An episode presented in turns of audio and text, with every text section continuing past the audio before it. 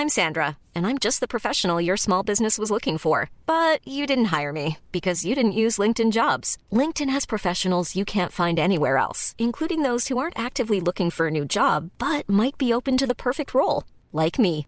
In a given month, over 70% of LinkedIn users don't visit other leading job sites. So if you're not looking on LinkedIn, you'll miss out on great candidates like Sandra. Start hiring professionals like a professional. Post your free job on linkedin.com/people today.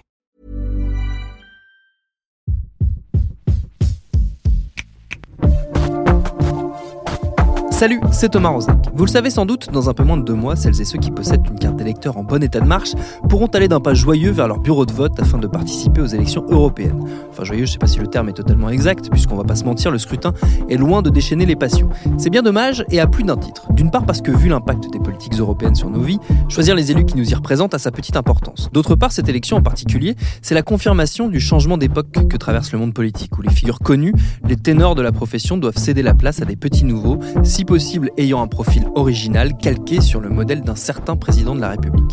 C'est notamment l'option qu'a choisie la droite. Laurent Wauquiez, le patron des Républicains, a donné les clés de sa liste européenne à François-Xavier Bellamy. Pourtant, là aussi, pour reprendre une expression désormais culte, le nouveau monde ressemble par bien des aspects furieusement à l'ancien, ne serait-ce que par les prises de position très conservatrices du même Bellamy sur le mariage homosexuel ou l'avortement. Alors on a eu envie de poser notre question désormais rituelle lorsqu'on en vient à aborder la politique. Qui êtes-vous, monsieur Bellamy? Ce sera notre épisode du jour. Bienvenue dans Programme B. you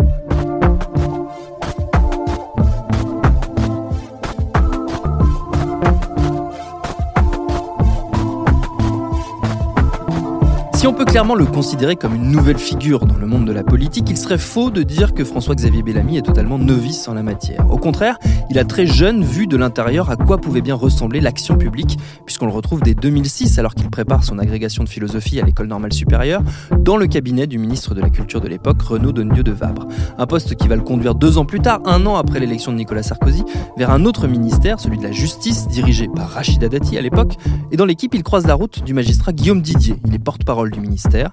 Il a désormais quitté la politique pour s'occuper de stratégie de communication, mais il se souvient très bien de François-Xavier Bellamy. Alors j'ai vu François-Xavier Bellamy la première fois arriver en 2008 au cabinet du garde des Sceaux Rachida Dati. J'étais moi-même à son cabinet, j'étais porte-parole du ministère de la Justice. Et euh, on voit arriver un matin un très très très jeune homme euh, avec des yeux bleus perçants euh, qui venait occuper une fonction qui est stratégique, euh, même si elle est très discrète, qui est la fonction dite de plume en fait. C'est la personne chargée de rédiger les discours du ministre. Et on voit arriver un garçon très souriant, très affable, très très simple, qui très vite a pris ses marques dans un petit bureau et qui a pendant un an rédigé la quasi-totalité des discours de Rachida Dati. Comment est-ce qu'il est arrivé là? Est-ce que vous le savez? Alors je crois qu'il est arrivé là euh, un petit peu par hasard parce que le directeur de cabinet, un des directeurs de cabinet de Rachida Dati, euh, l'avait rencontré, euh, avait entendu parler de lui alors qu'il était au cabinet de Don Dieu de Vabre, qui était ministre de la Culture. Donc c'est vraiment par le hasard. Ouais. Et il se trouvait que euh, au cabinet de Rachida Dati, il y avait quand même pas mal de mouvements, pas mal de, de, de- de- de changements réguliers de, conseillers. Et que la fonction de, de rédacteur de discours est une fonction euh, très particulière, un peu ingrate, euh, dans l'ombre. Euh, il est arrivé parce que bah, il était euh, professeur de, de, de, de- de philosophie et donc il avait une bonne plume. Qu'est-ce qu'il incarne politiquement à, à cette époque-là? En tout cas, comment est-ce que vous, vous l'identifiez euh, politiquement dans ce qu'était la droite euh, à cette époque-là? Alors je vais être très honnête, il avait 23 ans. Ouais. On était au tout début du quinquennat de Nicolas Sarkozy. Il y avait à l'époque, faut s'en souvenir, quand même un vrai enthousiasme, une vraie dynamique, qu'on soit de droite, qu'on soit de gauche, etc. Il faut reconnaître que le début du quinquennat de Nicolas Sarkozy était un quinquennat euh, en mouvement, on réformait beaucoup. Donc, euh, lui, il était euh, clairement de droite, mais il n'y avait pas que des gens de droite dans le cabinet, ministériel, contrairement à ce qu'on croit. Mais on a finalement peu parlé politique politicienne. Euh, on parlait plutôt de la politique au sens noble du terme, quoi, dire comment faire avancer les choses, comment faire bouger les choses, euh, comment euh, ramener plus de moyens à la justice, comment mieux prendre en charge les mineurs délinquants, comment voilà. Mais très loin de ce que certains veulent faire, c'est-à-dire l'enfermer dans une étiquette de droite dure, rigide, etc. Vraiment à l'opposé de ça. On a un peu de mal, quand on connaît assez peu les coulisses de la politique, on va dire, à voir quel est l'impact politique réel de, ceux qui sont les auteurs des discours, en tout cas qui sont les plumes. Euh, est-ce qu'il intervenait sur des dossiers ou est-ce qu'il se contentait de mettre en forme les idées qui étaient développées à l'intérieur du ministère? Être le conseiller en charge de la rédaction des discours d'un ministre, euh, c'est stratégique parce que évidemment qu'il doit apporter euh, sa connaissance, sa matière, sa culture pour euh, approfondir, pour mettre du fond dans les discours du ministre, mais il doit surtout, et c'est là le plus difficile, il doit surtout s'imprégner de la personnalité du ministre. Donc lorsque maintenant l'opinion publique commence à découvrir François-Xavier Bellamy, l'opinion publique connaît depuis 10 ou 15 ans maintenant Rachida Dati, vous voyez le contraste entre ces deux personnalités. Euh, et François Xavier a eu cette euh, l'humilité de se mettre vraiment, de, s'imprégner un peu de la personnalité de Rachid Dati pour, euh, à travers des discours, que ces discours, disons, reflètent la personnalité, les idées de Rachid Dati, tout en les enrichissant de références politiques, culturelles, philosophiques, personnelles.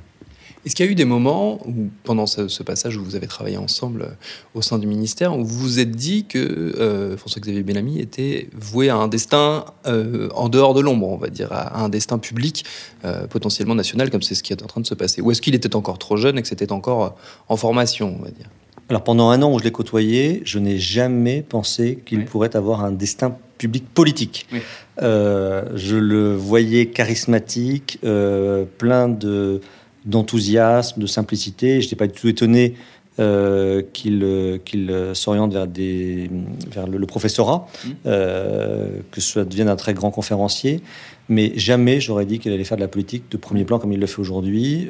J'avoue que c'est une grande surprise. et je trouve ça finalement assez rassurant parce que quoi qu'on pense de ses idées ou de ce qu'on pense savoir de ses idées, je pense que la politique a intérêt à droite comme à gauche d'avoir des profils comme François-Xavier Bellamy euh, parce qu'on sont des gens qui vivent dans le réel, qui réfléchissent. On peut être en désaccord avec eux, mais ils sont toujours très respectueux de l'opinion contraire. Euh, et puis surtout, quand on apprend à le connaître, on se rend compte que euh, ces opinions sont toujours fondées sur des choses qui sont raisonnables, qui sont des convictions personnelles, qui sont assez respectables en fait. Vous dites ce qu'on croit savoir de, ces idées. Vous pensez qu'on a une image un peu déformée enfin, Nécessairement, quand on passe dans le filtre médiatique, c'est nécessairement déformé. Je suis bien passé pour le savoir, et vous aussi. Mais vous pensez qu'on a une, une vision un peu biaisée comme ça de ce que de ce que de ce qui se cache derrière, derrière ces idées politiquement parlant? Totalement biaisé, mais c'est un peu le jeu de la politique après tout. Il veut faire de la politique de premier plan, euh, je pense qu'il assume parfaitement les, les risques. Mais c'est vrai que quand on le connaît, c'est un peu désolant de voir qu'il est caricaturé, qu'on le fait passer pour un. Certains le font passer pour un réactionnaire, euh, homophobe, intolérant, etc. C'est vraiment l'opposé de ça. Vraiment l'opposé de ça. Euh, c'est un garçon qui est euh, extrêmement sérieux, extrêmement sympathique, extrêmement tolérant. après, il a des convictions et je pense que la politique a gagné à avoir des gens de, de conviction. Mais vraiment, tous ceux qui l'ont côtoyé pendant cette année de cabinet ministériel, c'est assez intense, hein, la vie de cabinet, c'est le collègue parfait. C'est le collègue que vous êtes content de retrouver le matin, c'est le collègue qui est toujours de bonne humeur, qui est toujours euh, réglo. Euh, cabinet ministériel, c'est un milieu qui est parfois un peu dur. Là, vous n'aviez aucun euh, chose trappe à attendre d'un François-Xavier Bellamy. C'est vraiment le, le, collègue parfait. Vous pensez qu'il a conservé des choses de cette année passée chez Rachid Dati, qu'il y a des, des éléments, peut-être des dossiers qui l'ont marqué et qui, qui, qui, qui l'ont emmené jusqu'à là où il est aujourd'hui? Être conseiller du garde des Sceaux, euh, ça marque forcément. Être mm. conseiller euh, en début de quinquennat de Nicolas Sarkozy avec un ministre qui a la personnalité de Rachid Dati, bien sûr que ça marque. Mm. Donc évidemment, il faut se rappeler, il y a eu des crises lourdes, il y a eu des crises, il y a eu des, des il y a eu des, des incidents dans l'administration pénitentiaire, dans les prisons, il y a eu euh, des chantiers quand même, comme la réforme de la carte judiciaire, comme la rétention de sûreté, il y a eu une, vraiment une forte tension avec les magistrats, avec les avocats. Donc bien sûr que je pense qu'il a été en, très fin observateur. Euh, je pense qu'il a beaucoup appris pendant cette année de, de cabinet ministériel.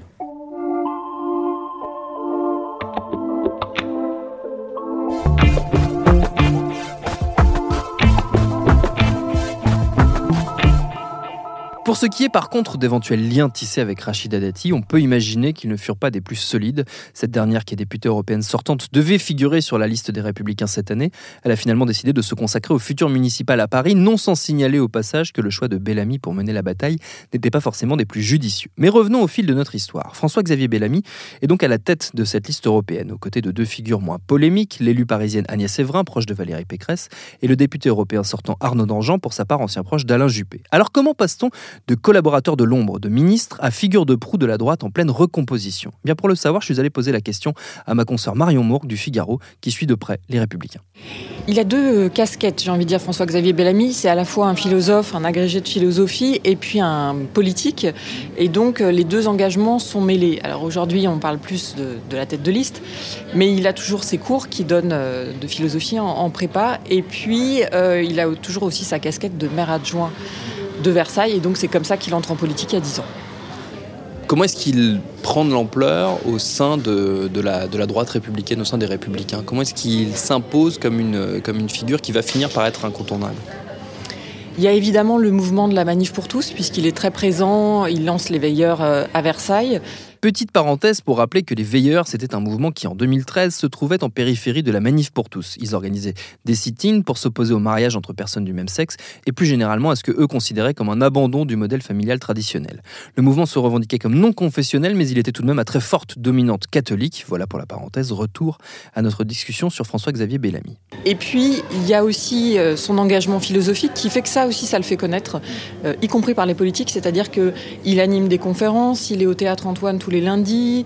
Euh, il écrit des livres. Euh, les déshérités, il y a 4 ans, demeurent aujourd'hui. Et donc ça, ça le ça l'installe dans le débat public, on le remarque et on se dit, tiens, une tête bien faite qui parle de tous les sujets.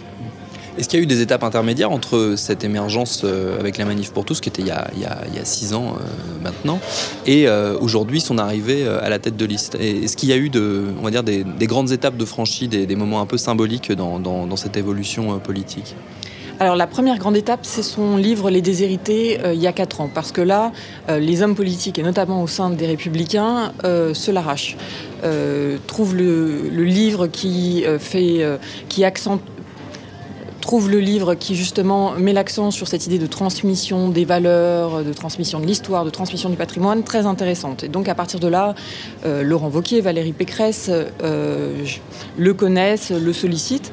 Et lui, du fait de ce livre, eh bien, c'est pas euh, une campagne, mais finalement, il va sur le terrain pour présenter son livre. Et donc, il y a de plus en plus la rencontre entre euh, la philosophie et la politique via cette même personne.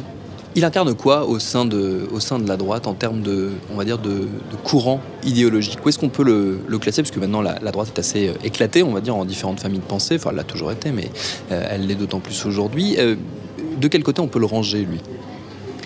C'est vrai que la droite euh, est plurielle et lui, François-Xavier Bellamy, représente une sensibilité. Pour beaucoup, c'est la sensibilité conservatrice. Alors lui refuse ce mot et en trouvant cette étiquette bien trop euh, réductrice, euh, il se classe non pas au centre droit des républicains, mais plutôt à la droite de LR, ce qui est pour certains une critique, pour d'autres une qualité. Donc c'est vraiment justement dans le trio que porte euh, les républicains aujourd'hui dans les européennes, c'est lui incarne une des sensibilités.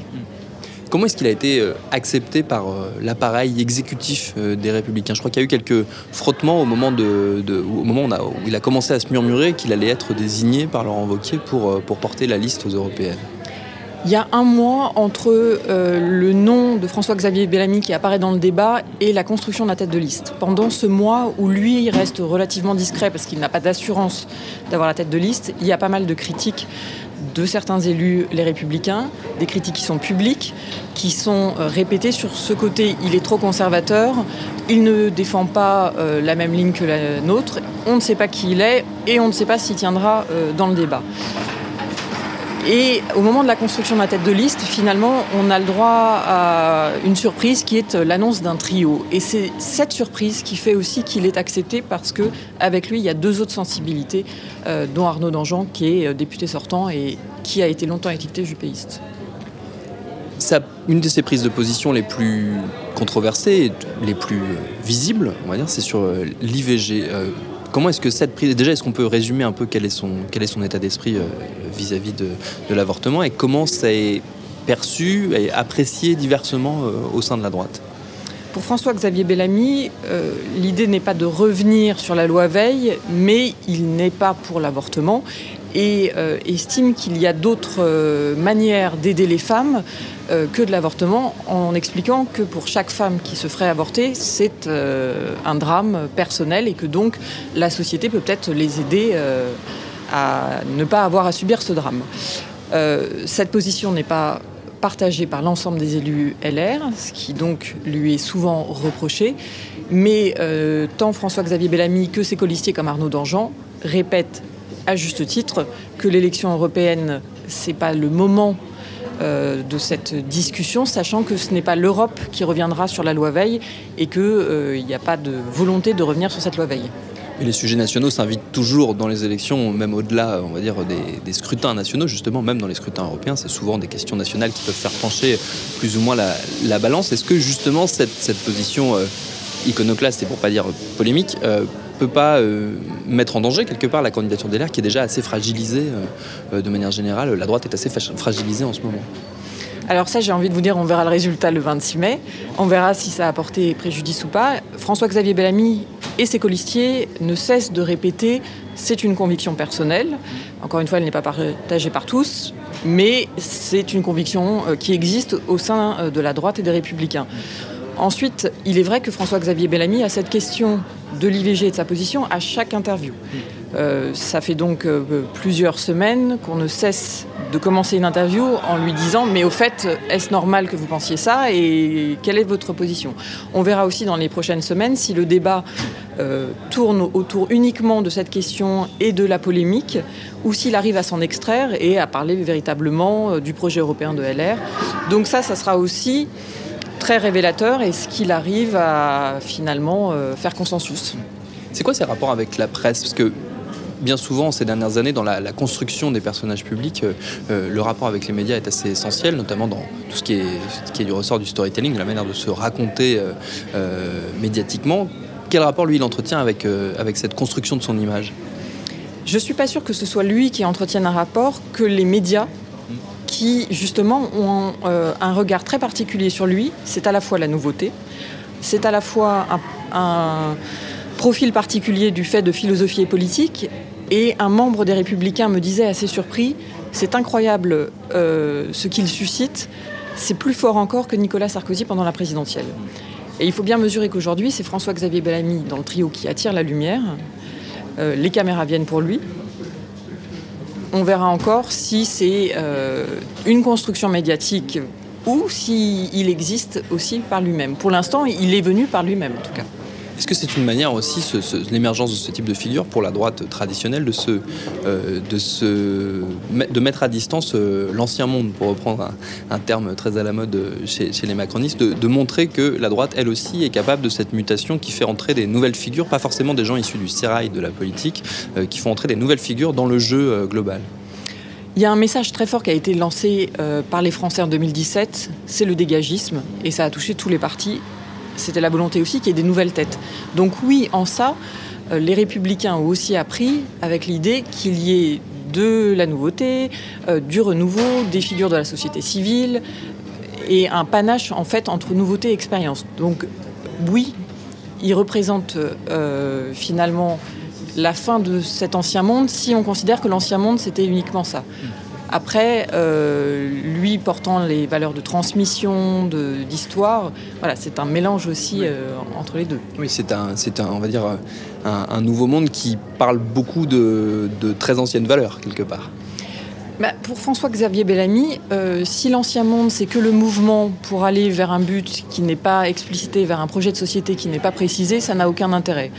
Euh, pour lui, l'idée d'un homme politique arriverait toujours en disant voilà ce que je vais faire, mais en reniant ce qui a été fait, n'est pas euh, ce qu'il porte.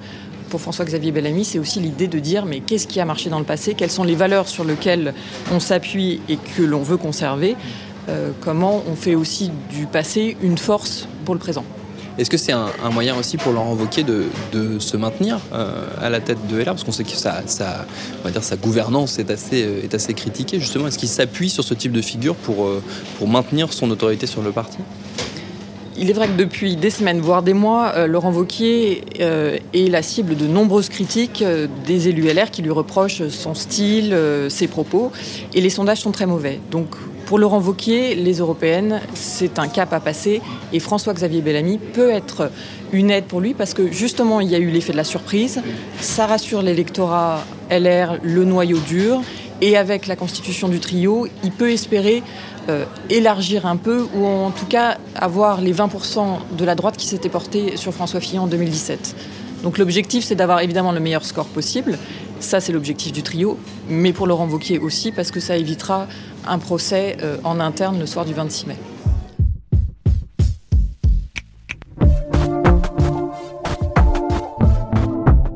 Les européennes sont d'autant plus cruciales pour la droite et Laurent Wauquiez que l'une et l'autre ont beaucoup à y perdre, puisqu'avec le Rassemblement national, ex-Front national de Marine Le Pen, les républicains sont ceux qui totalisent le plus de députés sortants. Un bouillon le 26 mai pourrait donc lui coûter très cher. Merci à Guillaume Didier et Marion Moore pour leurs réponses. Programme B, c'est un podcast de Binge Audio préparé par Lauren Bess, réalisé par Vincent Hiver. Si vous nous écoutez sur Apple Podcast, n'hésitez pas à nous laisser quelques étoiles, 5 idéalement, ça nous fera le plus grand plaisir. Abonnez-vous par ailleurs, quel que soit votre appli de podcast préféré, et à demain pour un nouvel épisode.